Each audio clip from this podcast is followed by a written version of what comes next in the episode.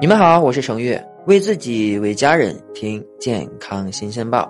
这不啊，是不是五一放假了？大家很开心呢。当然了，这个开心呢也是有限的，因为我们呢要防护疫情，所以呢我们尽量的不要外出。现在随着天气越来越暖和，大家发现哈，这超市里面的水果蔬菜真的是品种越来越多了，价格呢也越来越便宜呢。所以说，我们一提到这种水果呢，我们就会想到，哎。这吃水果，有的人喜欢直接洗洗就吃了，有些人呢喜欢把水果榨成汁来喝。那么这两种方式哪个最健康呢？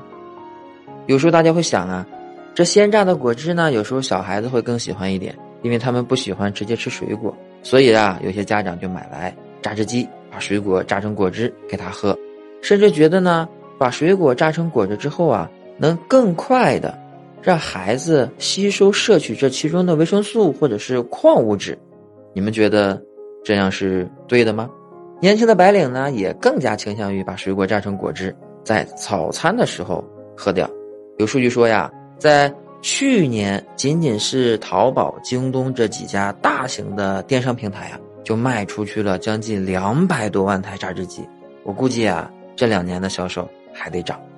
但是呢，今天我们要讨论的问题就来了。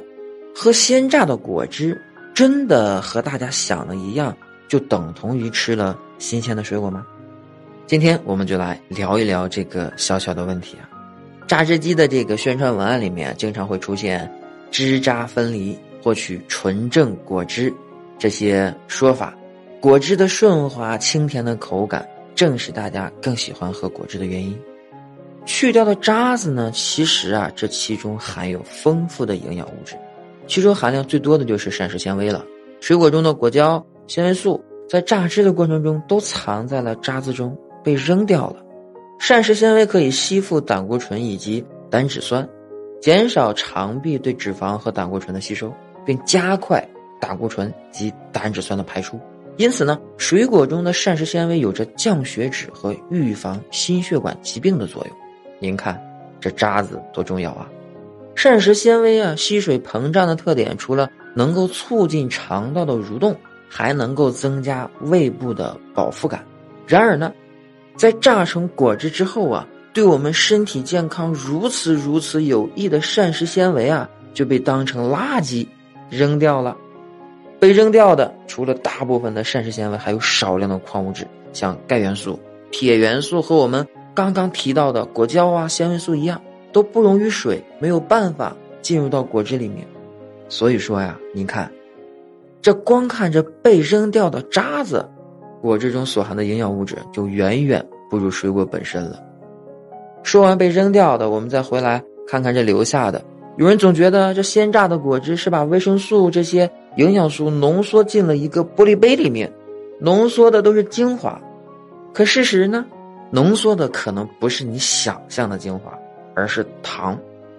我们在啃水果吃的时候啊，这水果里面的糖分呢，在被吸收的过程中，由于膳食纤维的束缚，并不会迅速被我们的身体所吸收，也不会使血糖迅速升高。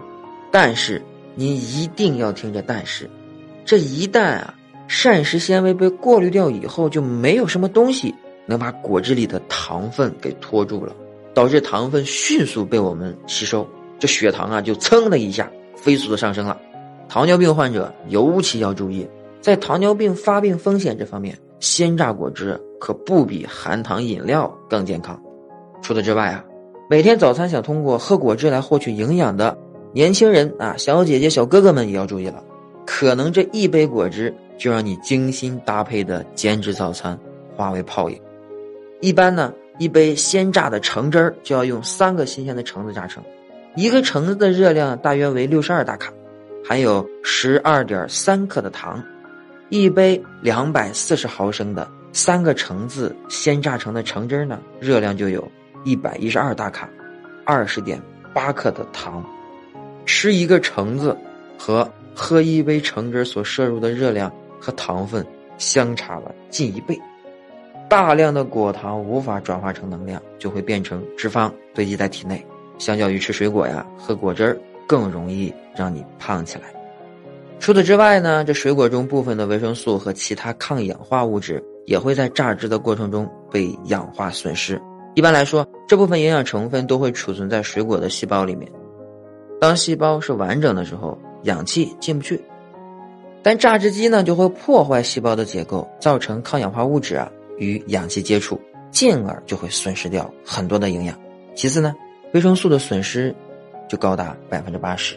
另外啊，用鲜榨果汁来取代水果直接喝，还可能会对你的肝脏脂类代谢造成压力。丹麦哥本哈根大学有一所实验研究，他就说呀。直接吃苹果能够促使血液中低密度脂蛋白的胆固醇下降。如果呢将水果榨成果汁喝，即便保留了渣子，低密度脂蛋白下降的效应也会大打折扣。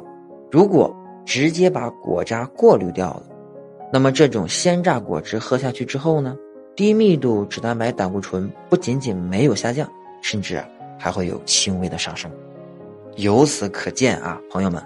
喝鲜榨果汁的营养价值真的远远不如啃普通苹果，所以呢，我们年轻的小哥哥、小姐姐还有孩子们，能用啃的就千万别用喝的。老人呢，如果牙口不好啊，啃不了水果，那就榨完果汁之后啊，也不要扔掉渣子，带着渣子一起喝，可以适当的减少膳食纤维的损失。对血糖的控制虽然呢不如直接吃水果，但是呢比过滤后的果汁啊效果会更好一些。